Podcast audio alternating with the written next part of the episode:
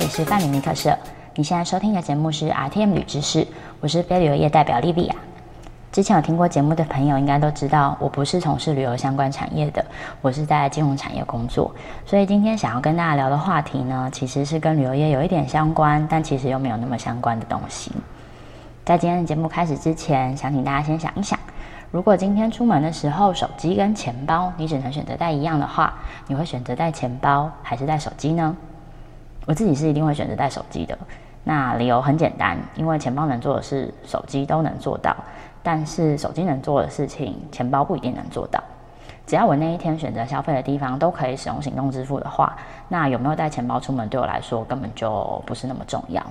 那其实这就是我今天要跟大家聊一聊的主题，就是关于台湾的行动支付产业，就是也是我自己本身在从事的相关产业。今天的节目呢，会跟大家聊聊所谓的行动支付是什么。那台湾现在的行动支付市场是一个怎么样的市场？还有，我认为旅游业接下来可以怎么跟行动支付做结合？最后还会跟你们分享一下，如果想要靠行动支付来省一点小钱的话，那我们可以怎么做？一开始想跟大家先聊一下，说我自己之前第一次使用行动支付的经验。我记得大概是四五年前，拉佩刚开始进入台湾的时候。那个时候应该只有便利商店可以使用行动支付。那我自己又是一个很喜欢做没有人做过的事情的人，所以我就很兴高采烈的下载了来配，然后跑去我们公司楼下的全家便利商店。然后我发现说，轮到我结账的时候，因为那时候是三 G 网路，然后跑了半天跑不出来，那个条码跑不出来，然后后面已经排一堆人，然后每个人都在等我，然后那个店员好像看起来不是很会用，不知道那是什么东西，所以我觉得超尴尬的。后来我就干脆直接付现，就就算就放弃这件事情。其实对我来说是一个蛮糟糕的经验。然后这个经验让我就是到后来好几年都没有在使用，没有很认真的在使用行动支付，一直到我进到金融产业，然后开始做相关的产品之后，我才真的开始研究这个领域。不知道大家。过去就一开始使用行动支付的经验是不是跟我一样？但其实经过这几年的发展，台湾的行动支付产业已经跟之前很不一样了。那我们看了一下最近的公开资料，呃，二零二零年就是去年，行动支付在台湾的覆盖率大概是四十 percent。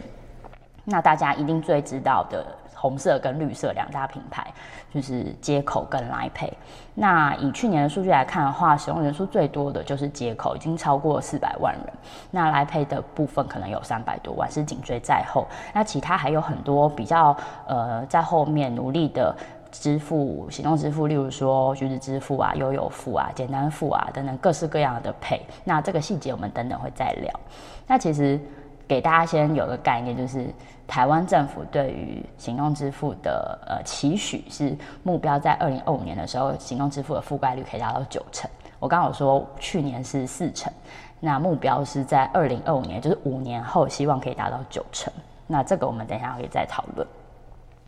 那可能很多呃朋友会想要先了解的说，哎，那这种行动支付到底有？这么多种行动支付到底有哪些？我自己其实觉得台湾的行动支付啊，电子支付其实是非常非常眼花缭乱的。那我们可以先做一些小的分类。有第一种是比较属于电子票证类的，我们可以称它为电子支付或者是行动支付。我现在是涵盖着全部一起说的话。那第一种类型的电子票证的这种支付方式呢，比较像是就是你有一张卡，例如说悠游卡。一卡通，或是你去日本的时候会用西瓜卡，或者是香港搭地铁的八达通卡，这些这种一张卡片，然后你把钱储值进去之后，你可以坐车买东西的这种电子票券，它其实是最基本的一种呃电子支付的方式。那其实这也是我们在跨境旅游的时候比较容易接触到的电子支付的类型。那第二种就是比较是。属于感应式的电子支付，我自己是这样归类啦。感应式的电子支付，你直接用你的手机，它不需要经过呃再安装一个 App，它是可以直接用你手机本身这个载体去感应刷卡机的。例如说 Apple Pay 或者是 Google Pay、Samsung Pay 这种，就是你手机买来它就已经可以使用了的。那它就是直接用手机来感应的店家的刷卡机来进行消费的这种模式呢，称为感应式的电子支付。那还有一种叫做扫码式的电子支付，简单说就是你必须要安装一个 App。然后出示里面的条码给店家，就是让店家拿那个扫码枪跟你哔哔，或者是呃店家前面会有个牌子，然后你要打开这个 app 的扫码器，然后去扫一下这个店家的条码之后，然后问一下老板说，哎，这杯饮料多少钱啊？哦，五十五块。然后你自己 key 了一个五十五块，付款之后，哦给店家看说，哎，我付完钱了。这种类型就是比较属于扫码式的行动支付。那像我们刚刚前面提到的，就是两大现在台湾两大支付，呃。接口跟 Line Pay，他们就是属于这种类型的支付方式。但其实我自己觉得这一类型的扫码的行动支付，它还有一些小的分类，像是刚刚讲到的接口或 Line Pay，它其实是属于通路型的，就是呃，你用这一个行动支付，你可以去很多店家消费，因为他有谈了很多很多的通路。那你你可以就是用一个行动支付走遍天下的这种感觉。那另外一种是属于单店式的。例如说，全联自己推出的 P 叉 Pay，或者是呃家乐福的家乐福钱包，或者是星光三月的配那这种就是比较是属于你，你只能在单一一个场域、单一一个店家消费的这种这种行动支付也是有。那还有另外一种是银行推出的配就是它跟接口支付有点不一样，因为银行本身就是属于在这个金融支付体系里面的，那它。本身也拥有很多的特点，像是呃玉山瓦里，或是我以前在台新做的 rich Life，类似这样子的，由银行推出的扫码型的行动支付。那有时候银行的扫码型的行动支付也会结合了一点呃前面提到的 Apple Pay 或是 Google Pay 这样子的东西。那这个。上面讲的就是台湾现在呃的行动支付，大概有这一些五花八门的类型，其实导大家也蛮乱的。就是我身边有蛮多朋友说，他其实不知道这些东西有什么差别。希望刚刚的分享可以让大家有一些理解。那接下来想跟大家聊一下，就是呃台湾旅游业在行动支付上面应用现在是怎么样的？我自己有稍微看了一下。因为旅游业基本上我自己是没有看到他们自己推出独立的配啦，所以大部分他们都会是跟刚讲的通路型的配结合，就是类似像接口或是来配这样子的通路。那我自己再看一下他们的合作的话，是比较多是属于呃线上平台的应用，例如说比较大型的 KKday 或者是 A 加有这样子的旅游业的平台，他们其实是有。把行动支付的这个金流方式当做他们的一个付款方式，那其实这个好处是什么呢？就是其实，在行动支付业者，他们也是会增加一些呃特定主题的优惠。那有一些行动支付业者跟呃信用卡或者是呃金融卡又有一些相结合的优惠，所以其实当呃。旅游平台跟行动支付结合的时候，它可以吃到一些 combo 的优惠。就是如果这个使用者他已经习惯使用这个行动支付，那他在行动支付上面，他可以有一些优惠的资格。那他可能又再加上一些信用卡的回馈。那此时此刻，如果旅游平台自己又再推出一些优惠的话，其实这三者加成起来，使用者是可以得到一个蛮大的优惠的折扣的。那相对于其他一些比较小型的旅游业者，例如说。呃，餐饮店啊，或者是民宿啊，其实我自己就餐饮比较多，但是像民宿或者是其他的一些旅游行程类的呃原件的话，我自己在。行动支付的通路上看到，就是会稍微比较少一些。那我推测可能的原因，是因为这些店家本来它的营业额就不是太高，所以在呃目前台湾行动支付的市场都必须要被收取手续费的情况下，他们可能会觉得说，本来他可以拿现金的，那因为基本上这些小店家可能有呃大部分都没有办法刷卡，所以他其实。大部分的收入都来自于现金。如果他是拿现金，然后他不想要被收取手续费的话，真的就是蛮有可能会造成说他不想要踏入行动支付的世界。那另外一个我觉得可能的原因是，过去我在银行工作的时候有听说过一些特店会觉得，如果他加入行动支付的话，那他用刷卡或者是不管他是用刷卡或是用账户付款，他会觉得。因为银行来说，它就是月结，就是一个月结账一次这样子的方式。那对于这些可能原本每天都可以收到现金的店家来说，突然之间他变成一个月以后才能拿拿到这笔钱的话，他会觉得跟他原本的呃经营的模式差异很大，所以他就会比较不愿意。但我觉得这个东西其实是，呃，近期是有进步的。像我现在在接口，我们其实是会有那种日结的，等于是差不多是你今天交易，然后明天就会拨款给你，会是这样子的模式，其实就可以改变就是小店家对这件事情的疑虑。那我自己对于就是旅游业到底适不适合做行动支付，适不适合跟行动支付结合这件事情，我觉得其实如果是你经营的是呃消费者给你很多零钱的这种。这种这种行业，例如说夜市，如果你用行动支付的话，其实你可以节省很多找零的时间，不用在那边算那个一块五块钱这样去给给消费者，然后同时你可能还可以多接一些客人。像其实现在宁夏夜市，因为过去呃陆客来台的时候用很多支付宝，那其实他们也很喜欢去宁夏夜市。那宁夏夜市就算是一个在行动支付推广上面蛮成功的一个商圈。另外一个呃。我觉得小店家可以加入的，旅游业的小店家可以加入的好处是，如果你是通路型。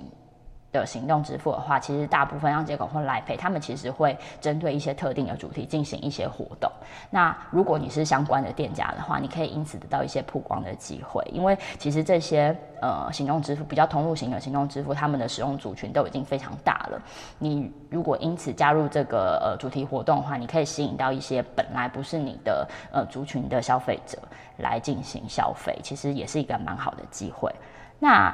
第三件事情是，我觉得为什么旅游业其实不只是旅游业啊，应该是全部的产业在现在这个时刻，因为现在就是疫情，疫情当道的时间，其实大家手上拿来拿去的零钱啊、钞票，其实是有非常非常多藏污纳垢或者是呃收集细菌的空间的。所以使用行动支付其实是可以避免大家染疫的风险。大家做生意的时候，当然也不希望说哦，我今天开门做生意，我还要预防这样子的事情。我记得。我有看过有人就拿到零钱，拿到钞票，他就先拿酒精喷一喷，然后放在一个夹链袋里面，就是听起来也是非常的麻烦。所以，但如果你用使用行动支付的话，不管是你或是消费者，其实都可以避免掉这一层的接触，是一个蛮不错的选择。那我们前几天在讨论这个主题的时候，就是有其他同事问我说：“哎，那跨境怎么好像比较少用跨境的行动支付？”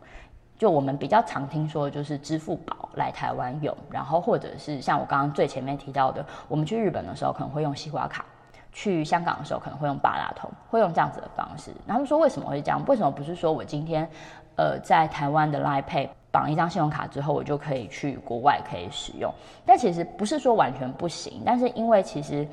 呃，行动支付这件事情跟当地的金融业者，它其实是必须要有一些合作关系的。就我今天在街口绑了一张信用卡，不代表说我这张信用卡就虽然我这张信用卡可以到国外也可以刷，但是如果我把它绑到了街口上，我可不可以在国外刷这件事情是不一定的。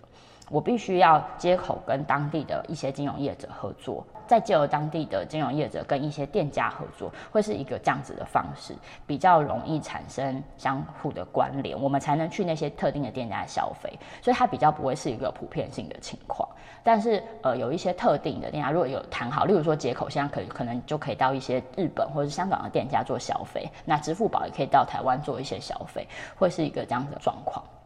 接下来想跟大家加码分享一下。国外有哪一些行动支付它是属于很普遍的呢？就是跟台湾相比，大家最知道一定就是中国。那中国它现在的覆盖率已经就是覆盖到很夸张，就是有人讲说，呃，你现在去中国，如果你要捐钱的话，就是路边的乞丐他在乞讨，你想要给他一点钱的话，他他不要收你现金，他是要你扫他的 Q R code，然后直接打钱给他的。对，这他们已经到了这种情况。那但是为什么会发生这样子的情况？就是到底它跟我们有什么不一样？其实大家有归咎一些原因，是因为中国它当初呃可能前十年吧。他们是属于一个基础建设比较短少的情况，就是提款机，因为他们幅员太大了，所以他们不可能像我们一样走两步就有一个便利商店，然后便利商店就有一个提款机。那他们地广人稀，所以呃提款机的数量是相对少的。而且另外一件事就是，他们其实跨行的手续费是很高的，但他们的跨行手续费计算方就跟我们不太一样。我们是。如果假设你今天是台湾银行对台湾银行好了，那基本上你不会被收什么跨行转账的手续费。但是对中国来说，因为他们的地理的状态，所以他们其实是会同城市同银行才不用收跨行手续费。假设你都是台湾银行，但他们没有台湾银行。假设他们的呃某一个银行你在 A 银行转账到 B 银行，但你跟这个要转账的人是处在不同的省份的不同城市的话，你们还是会被收手续费。然后这个转账手续费是会依照你的交易金额的比例去收的，所以这个金额其实相对于我们日常就在台湾知道的跨。手续费来说是相对高的，那另外还会有假钞泛滥的问题，然后他们的信用卡比也相对的比较不普及，所以当行动支付这件事情开始发展的时候，他们呃因为刚刚提到的一些基础建设的缺乏，还有一些假钞的问题，呃高额手续费的问题，反而造成了他们在行动支付这件市场上面反而蓬勃发展的一个最主要的原因。那这边可以跟大家讲个笑话。前阵子不是河南淹水嘛？河南淹水那个时候，我看到个新闻是说，因为大家都已经非常习惯用行动支付，然后淹水那个时候因为断水断电，所以就直接断网了。那断网就不能用支付宝了，那大家就没有钱了。那连那个超商商店里面的收银机都因为都已经太久没有使用，都打不开。然后因为大家太久没有去领钱，所以提款机可能也没有什么钱啊，也没有什么提款机，大家领不出来。很尴尬，然后大家也不能开车了，因为车都是电车，大家就退回到一个二三十年前的原始人的生活，大家开始拿我的烟换你的菜啊，这种以物易物的交易。对，希望台湾就是某一天行动支付非常普及的时候，我们不要遇到这件事情。刚刚讲的是中国，就中国覆盖率已经非常非常高了。那另外一个，我们就是其实也可以参考的对象，其实是韩国。韩国他们的呃历史背景跟台湾其实蛮像的，他们的信用卡、他们的便利商店提款机的密集度，其实跟台湾没有差异太多。但是其实他们现在的行动支付的覆盖率有高达百分之七十七。哎，刚刚最开始的时候提到，台湾现在去年的数据是百分之四四十，我们差异其实蛮大的。那我们去看一下为什么会有这样子的差异。其实是我们发现韩国政府其实在支持行动支付这件事情上面有采取一些策略。他们有一个政府推出的行动支付，那这个行动支付它其实是可以让小额的商家，例如说呃一个月营收八万块韩币以下的店家，它是可以不用收手续费的。那其实就会增加了小店家加入意愿，因为我刚刚前面有讲到说，有一些小店家他平常是收现的，那他营业额可能也没有太高，然后他觉得他莫名其妙被抽两趴，他可能不是那么愿意。但是像在韩国的话，这样子的情况可能就可以被避免，因为政府会帮你出那个手续费的部分。那另外他们还有做的呃策略是，如果你今天是使用行动支付的方式来消费的话，那个消费的人，消费者本人他可以得所得税的减免。那这是他们策略上没有进行的一些部分。那我们刚刚在前面的时候有提到说，政府希望我们在二零二五年可以达到九十趴的覆盖率这件事情，其实国外有一些做法，我们其实也是可以参考看看的。就是可能需要一些实质的帮助，对于店家，我们才能够在这个通路的扩展上拓展的更多。那对于使用者来说，如果我在任何地方我都可以使用行动支付的话，那他使用行动支付的意愿也会因此而增加。好，那最后再跟大家聊一件事情，就是如果我想要用行动支付省下一些小钱的话，我们该怎么做？其实最简单的就是。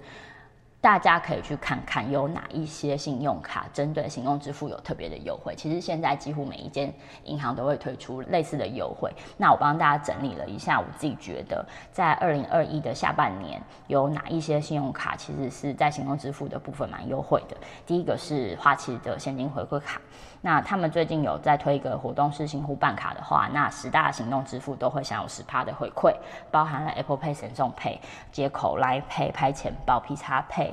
SKM 配就是星光三月的配然后 Happy Go 配就是远东自己的配然后成品的配家乐福配然后还有悠悠福。那这是花旗现金回馈卡的部分。那另外还有一张是凯基摩拜卡，那它是指定的行动支付有八趴的回馈，包含刚刚讲到的 Apple Pay、Google Pay 接口、Line Pay 拍钱包、悠游付、Open 钱包、橘子支付跟 iCash 这些都有八趴的回馈。那如果你不想要这么麻烦，你觉得说我就是各种配都想用，但是我不知道什么配是什么配我想要有一张卡是。呃，各种配我都可以有回馈的。那你可以选玉山 U Bear，因为它是任何的行动支付，它都是有三点八帕的回馈。好啦，那这一集的 RTM 女知识就差不多跟大家分享到这边啦。欢迎大家把我们的节目分享给身边的好朋友。如果你们有对行动支付相关的问题想要问我的话，也可以在 RTM 的粉专留言给我哦。大家拜拜。